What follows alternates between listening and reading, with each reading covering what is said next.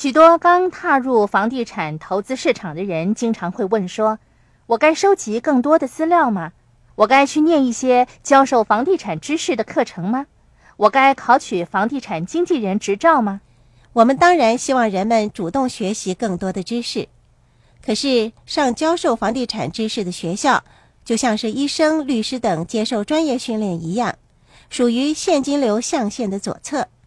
如果你的目标是走进现金流象限右侧，做一个 B 或 I 的话，你需要组织一个优秀的团队。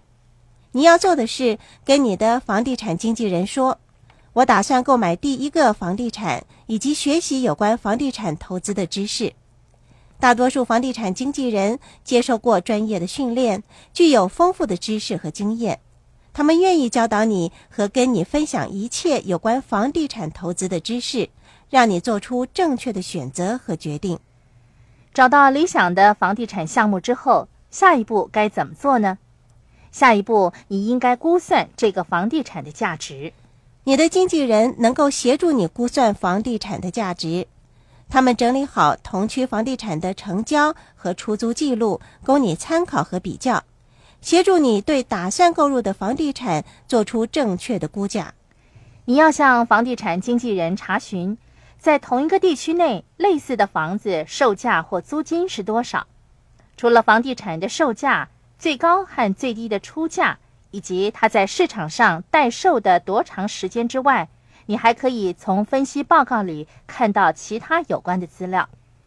房地产经纪人懂得如何搜集和整理房地产的资料，也乐意跟你分享和教导你阅读有关的分析报告。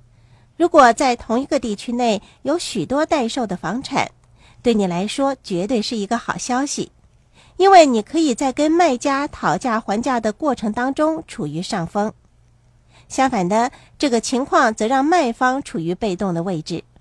你要熟悉区内房地产市场的各种情况，否则在商讨的过程中，你又怎么晓得利用这方面的优势呢？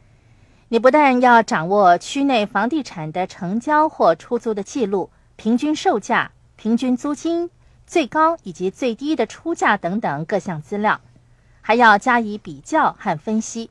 实地观察过房子之后，让你知道问题的所在：房子是不是需要进行维修和油漆，还是需要换上新的墙纸？你明白到房子的价值之所以如此低廉。就是因为以上的种种原因，现在你把房子重新整修过了，当然希望它的价值不断的上升，高于你购买时的价值，甚至比同区的其他房子要高，让你赚取更丰厚的利润。